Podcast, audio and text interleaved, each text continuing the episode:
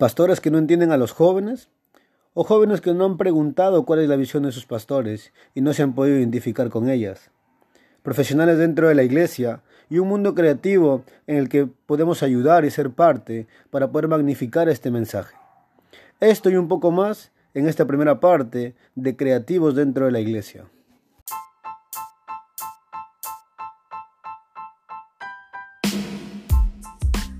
Hey, ¿qué tal? Soy Holly Ruiz y esto es Mala Influencia. Y hoy estoy con un amigo más, él es John Aguilar y es desde Chachapoyas, me está acompañando y está visitándome acá en Trujillo. ¿Qué tal, John? Hola, ¿qué tal, Holly? Bien, uh, contento, eh, nervioso también un poco. Es mi primer podcast, de hecho. Pero nada, genial de estar aquí. Eh, estuvimos hablando esta semana de, de poder llegar y pff, estoy aquí, ¿no? Sí, cosa de locos. Eh, hablamos hace un tiempo más o menos de la posibilidad de que podías venir hasta Trujillo y todo lo demás, pero gracias a Dios llegaste, estás acá, estás desde ayer más o menos. Eh, hemos hablado bastante de, de, del tema de la creatividad y eso, iniciando un poco, cuéntanos un poco qué es lo que tú haces, a qué te dedicas en sí, dentro de la iglesia y de manera profesional.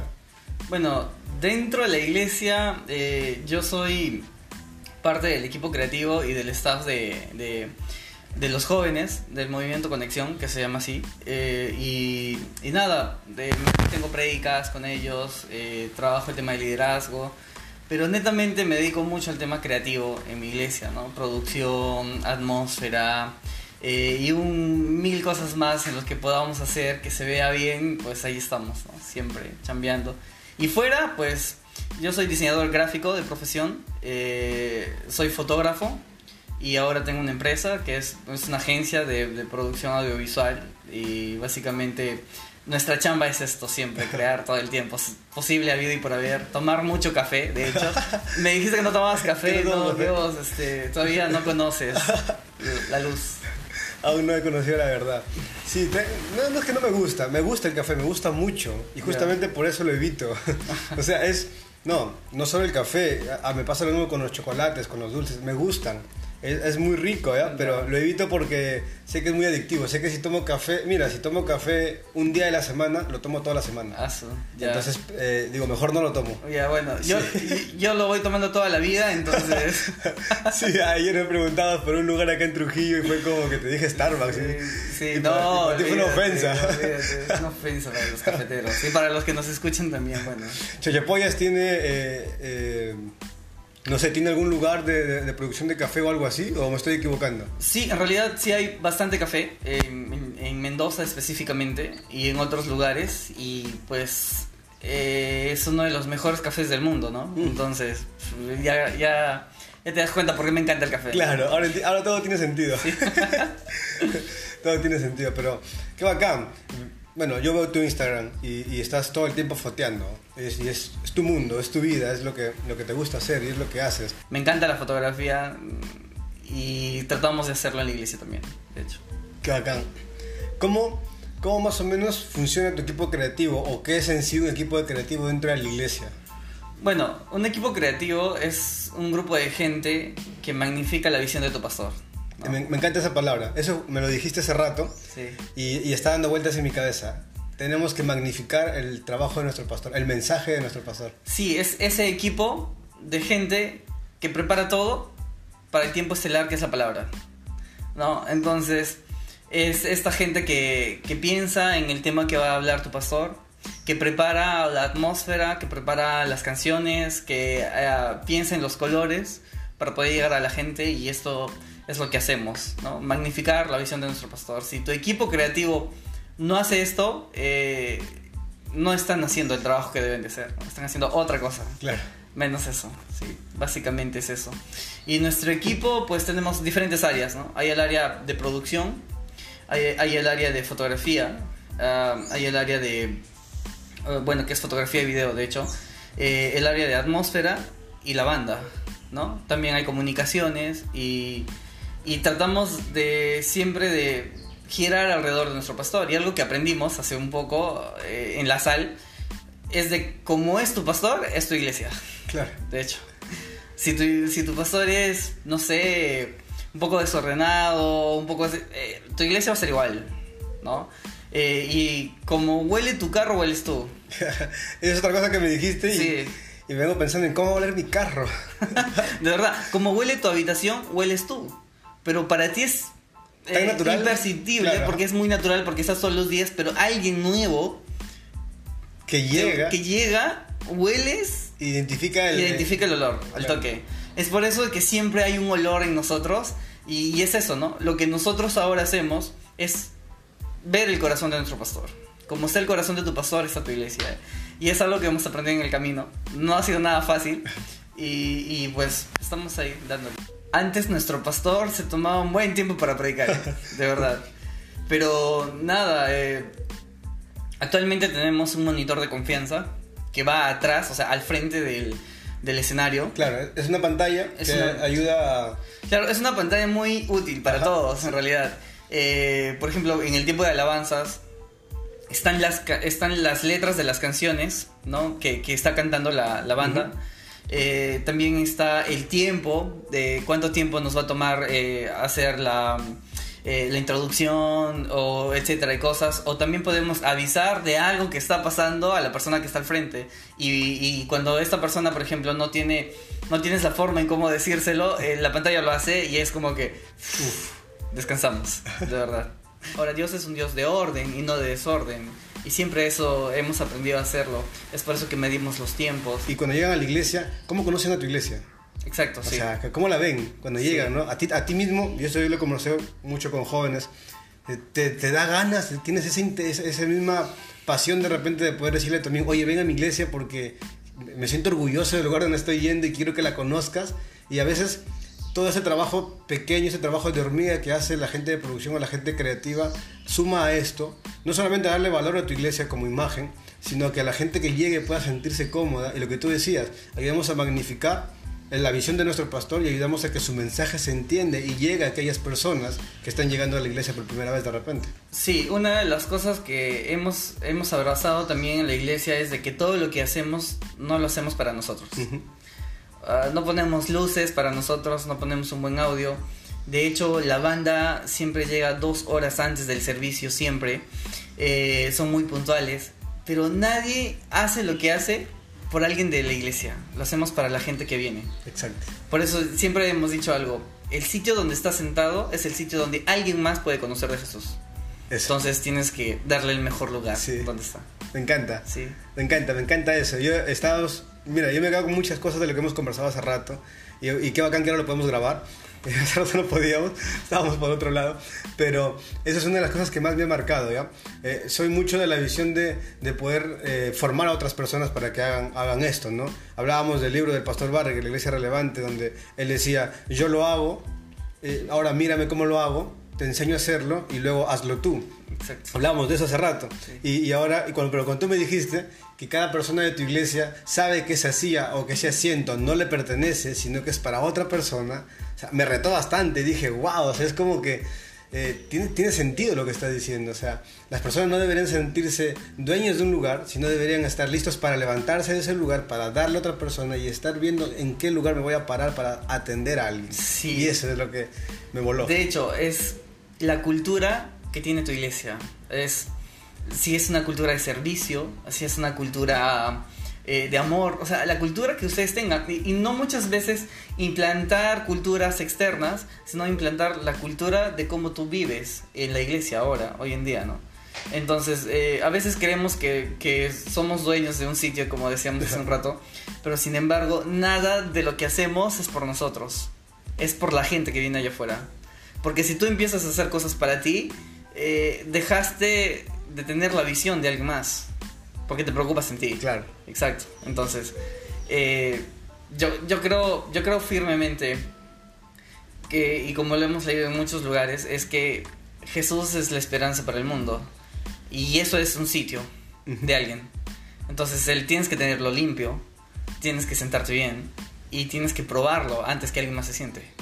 Porque si no, no vas a saber cómo es, de hecho. Wow. Tienes que, estar, tienes que estar primero en ese lugar Exacto. para que sepas cómo va a estar la otra persona, ¿no? Sí. Y si está mal, tienes que arreglarlo. Exacto. No puedes darle un sitio mal a nadie. o sea, Exacto, sí. Qué, qué bacán. Sí. Y eso fue lo que me dijiste hace rato. No me puedo ir sin... Sí, de hecho. Sí. Eh, pasó, pasó muchas cosas con nosotros, de verdad. Eh, decidimos en un momento, eh, nuestra iglesia, como una vez más, nuestra iglesia no es tan grande, de verdad. Pero hubo un momento de sequía en nuestra iglesia muy fuerte en el que en el servicio de los jóvenes estaban la banda, el líder de jóvenes y su esposa y empezaba el servicio. Y cuando terminaba el tiempo de alabanza habían tres personas más. Claro. O sea, de tener cinco personas en los asientos pasamos a tener 100 personas ahora. Cada sábado. Y que ahora crecen más. Entonces, ¿qué es lo que decidimos? Decidimos trabajar en casa. Y una de las cosas que, nuestro líder nos implantó era, nuestra visión de ahora es crecer y nadie va a salir sin crecer de la iglesia. Y empezamos a crecer nosotros primero. Salimos, fuimos eh, conferencia a la sal, aprendimos mucho, aplicamos en nuestra iglesia, seguimos aprendiendo por otros medios. Y, y, eso es lo que hacemos hoy en día. Hoy en día estoy conversando aquí tranquilo contigo en domingo en Trujillo. Porque Lejos de tu ciudad. Claro, porque sé que en Chachapoyas está todo bien. Y, y es, y es esta tranquilidad eh, en la que tú dices, oye, están haciendo las cosas bien y es como que respiras y estás tranqui. Llegas un domingo o un sábado a disfrutar del servicio también, ¿no? Claro. Y eso es genial. Qué bacán. Me, me alegra mucho haber, haber podido conversar de todo esto. O sea, no solamente porque, por, el podcast y todo esto, sino que de verdad a veces uno necesita eh, eh, recordar ciertas cosas, ¿no? Uno necesita eh, entender lo que decíamos hace rato, ¿no? Lo de preocuparnos por nuestro pastor, ¿no? O sea, de ser esa ayuda para ellos y de, y de no solamente estar pensando en salir de repente, ¿no? Lo, lo, digo yo como mea culpa de repente porque soy de las, de las personas que, que, sale bastante, no, no, es que me escapo a la iglesia y cosas así, sino que eh, tengo la oportunidad de ser invitado a, a uno que otro lugar y, y tengo mi equipo de liderazgo, tengo mi, mi equipo de trabajo dentro de la iglesia aquí, gracias a Dios, y ellos me ayudan bastante y puedo salir tranquilo, a veces podido estar en, en otra ciudad sin problemas. Pero hay, hay, justo viene una fecha que te estaba comentando donde vamos a viajar y casi todo mi equipo se va conmigo. Y es como que, wow, entonces ¿quién se va a quedar? Y, y, me rató mucho lo que me dijiste. Y, estoy, estoy orando bastante por eso desde ese momento, o sea, desde ese rato y, reflexionando mucho. Hubo otra cosa que también me dijiste y que me, también me ha dejado así, uff, la cabeza pero estallada. Eh, me dijiste, por ejemplo, de que de repente lo que uno puede estar invirtiendo en, en, alguna salida, en algún viaje, en, en, otras, en cosas que uno quiere hacer, lo podemos invertir dentro de la iglesia. Y, y eso es, es, fuerte. Sí. Uh, dentro del Ministerio de Alabanza, eh, hubieron a eh, empezaron a ocurrir cambios. Y estos cambios eran, por ejemplo, que cada, que cada integrante pueda comprar un in-ear, que cada integrante pueda comprar un body pack, que cada integrante pueda comprar un micrófono personal y etc. Es una inversión bastante fuerte. Pero aprendimos de que esta inversión no es para nosotros, una vez más. Claro. Es por magnificar la visión de alguien más, que es nuestro pastor. Y a la misma vez de la visión que Dios puso en nuestro, en pastor. nuestro pastor. Entonces decidimos eh, ser fiel con nuestros diezmos, con nuestras ofrendas, de hecho. Eh, imagino que harás un podcast de diezmos, pues, sí, que sí, alguien está sí, pensando. También fuimos retados cada uno personalmente a, a, a dar. Y, y, creemos en esa palabra que dice que ningún hijo va a mendigar pan. Y no hemos mendigado pan hasta ahora. Entonces, y nada, estamos contentos de, de crecer juntos. Creo que lo que nosotros hagamos dentro de la iglesia es para poder llegar a más personas de la mejor manera posible. De que ellos se sientan cómodos.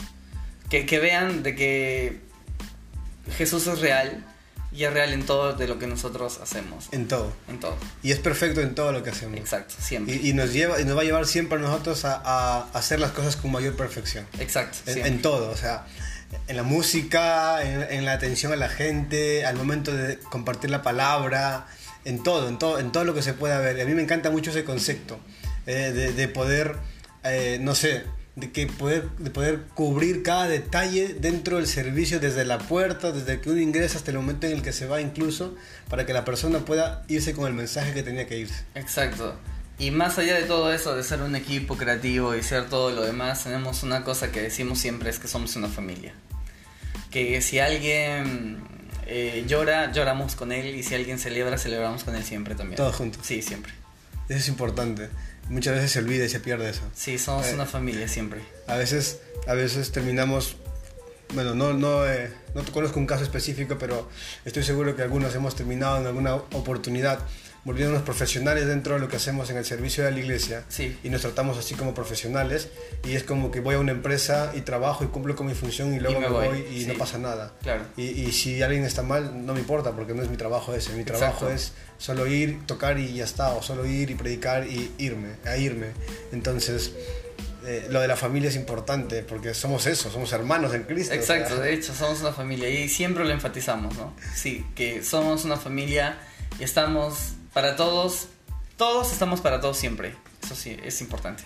Y, y ahora, a, ve- a veces, tocando un poco este tema, a veces, a, a- no, sé, no sé si en, en- en tu equipo, en tu, en tu grupo de chicos allá, pero a mí sí me ha tocado ver con muchos chicos y chicas incluso dentro del servicio que simplemente no se quieren abrir con nadie. O, o no saben bien cuál es su lugar, su función dentro del, dentro del cuerpo, no saben dónde encajar. Exacto. De hecho que sí nos ha tocado y nos sigue tocando un montón.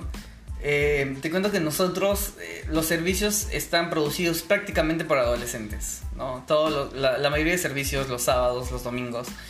Y es genial y se han dado casos en que la propia cultura de la iglesia hace que las personas puedan abrazar lo que tú eres. Porque sí, hace un tiempo era difícil este, invitar a alguien más a hacer algo o no sé, pero hoy en día muchas personas con problemas de, ah, de timidez y de lo demás, ordenando una silla han encontrado a alguien con quien conversar. Barriendo un lugar han encontrado a alguien con quien hablar. Y una vez una niña eh, nos dijo, eh, yo soy tímida y no puedo hablar con nadie. Nosotros le dijimos, "Eh, pero sí puedes mover una silla. Y ahora es una de las chicas que más habla con todos, creo. Entonces, yo creo que cada cosa que tú haces, porque el hecho, y eso es algo que nosotros hemos aprendido, la cultura que tenemos es de que un día puedes estar cantando en el... En el ¿La alabanza? En la alabanza y otro día puedes estar limpiando los baños. Y es algo muy normal. Y no te hace menos. Y no te hace menos. Al contrario. Al contrario, sí. Y tal vez eh, decirles una vez más, ¿no? De que no importa cuántos jóvenes vayan a tu iglesia, no importa de cuántas personas sean, no importa en qué lugar estés, no importa mm, si tienes o no tienes cosas, lo importante es que las hagas bien. Y eso va a ser el cambio o la diferencia de otro lugar. Bravazo. Bravazo. Me encanta. Eh, vo- voy a hacer lo mismo de siempre.